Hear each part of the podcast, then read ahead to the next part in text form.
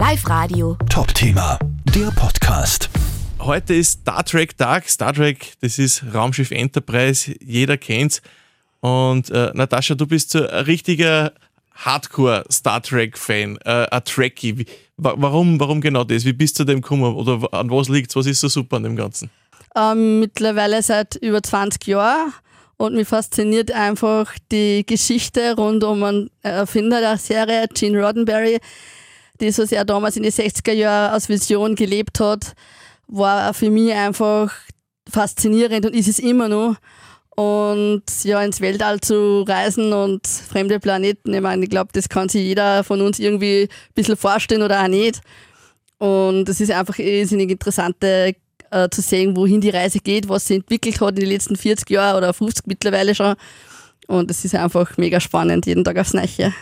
Und das heißt, du hast ja eine riesen Sammlung daheim mit, mit Utensilien. Was, was hast du so? Ist? Was sind da die, die ganz besonderen Stickel, die du daheim hast? Also ich habe ungefähr ca. 1000 Stück an, an, an Star Trek Sachen daheim. Das meiste davon sind ähm, Bücher, aber die, die Raritäten sind halt das Highlight, was ich selber bei einer Star Trek Ausstellung mitgenommen habe oder wer meine Freunde mitgenommen haben, die wissen, dass mir das gefällt.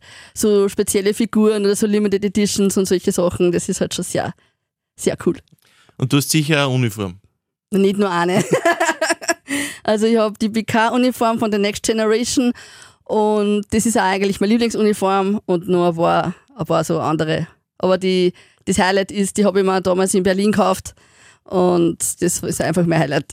Wo gibt es sie zum Kaufen? Kann man sie die auf Ausstellungen kaufen? ja, man, also ich, mittlerweile ist der Markt in Österreich sehr rar. Also das meiste kriegst du halt wirklich nur mehr gebraucht.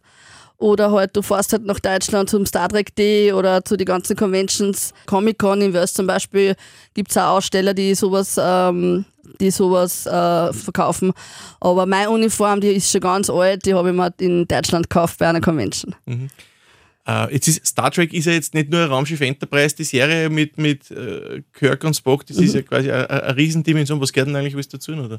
Also mittlerweile gibt es fünf Serien. Also es gibt also die Originalserie mit Kirk, dann gibt es The Next Generation mit Picard, dann gibt es Deep Space Nine, dann gibt es Raumschiff Voyager, äh, dann gibt es äh, die, das, das, die Vorserie quasi vom Kirk Enterprise heißt die.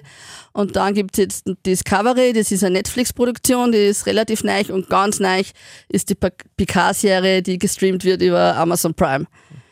Da gibt es aber nur drei Staffeln, leider. Okay. Gibt es einen Lieblingscharakter in, äh, im ganzen Star Trek-Universum, wo du sagst, der, der taugt mir voll, das ist so mein. mein ja, um, mein Lieblingscharakter ist, ist der, der der James T. Kirk, gefolgt äh, von Picard. Also, das sind, also der Kirk ist einfach, ja, dem sein Draufgängertum und das war halt damals einfach Kultstatus und das hat bis heute. Es hat bis heute kein, äh, nichts von seinem Reiz verloren. Es gibt, glaube ich, immer die Diskussion, Picard oder Kirk, wer ist der bessere Captain oder so. Du hast da eine ganz äh, klare Meinung, oder? Ähm, der bessere Captain, ich, kann, ich, bin der Meinung, man kann die zwei gar nicht vergleichen. Äh, jeder hat so seinen eigenen, aber wenn man jetzt rein von dem geht, ähm, wie alles begonnen, begonnen hat, dann muss man in Kirk einfach an seiner ersten Stelle haben, weil ohne Erm gab es, oder sagen wir so, ohne Erm gab es die Nachfolgeserie nicht und ohne Gene Roddenberry hätte es in Kirk nicht gegeben. Also das gehört alles irgendwie zusammen, aber er ist halt der Beginn und er, ist halt mit, er hat halt auch mit der Rolle Kultstatus erreicht. Somit muss man ihn immer ganz oben auf der Liste haben. Uh, wo sind so die nächsten Pläne? Gibt es wieder Convention, wo du hinfährst oder gibt es wieder Sachen, die du sagst, die brauche ich unbedingt, die muss ich mir kaufen? Ähm, ja, ich warte jetzt einmal, dass die PK-Serie weitergeht und dass dann irgendwann einmal auf Blu-ray aufkommt. Ähm, Convention natürlich gab es den Star Trek Day in Deutschland, aber das ist halt auch finanzieller Wahnsinn.